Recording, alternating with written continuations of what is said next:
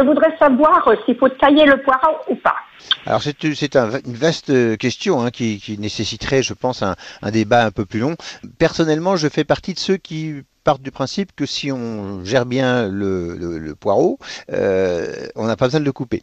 Hein. Donc euh, s'il est bien arrosé, s'il est bien nourri, si la terre a été bien amendée au départ, euh, si on met un filet dessus pour pas qu'il se fasse attaquer par la teigne, par la mouche de l'oignon, par la mouche mineuse du poireau, par tous les ennemis du pauvre poireau, etc. etc.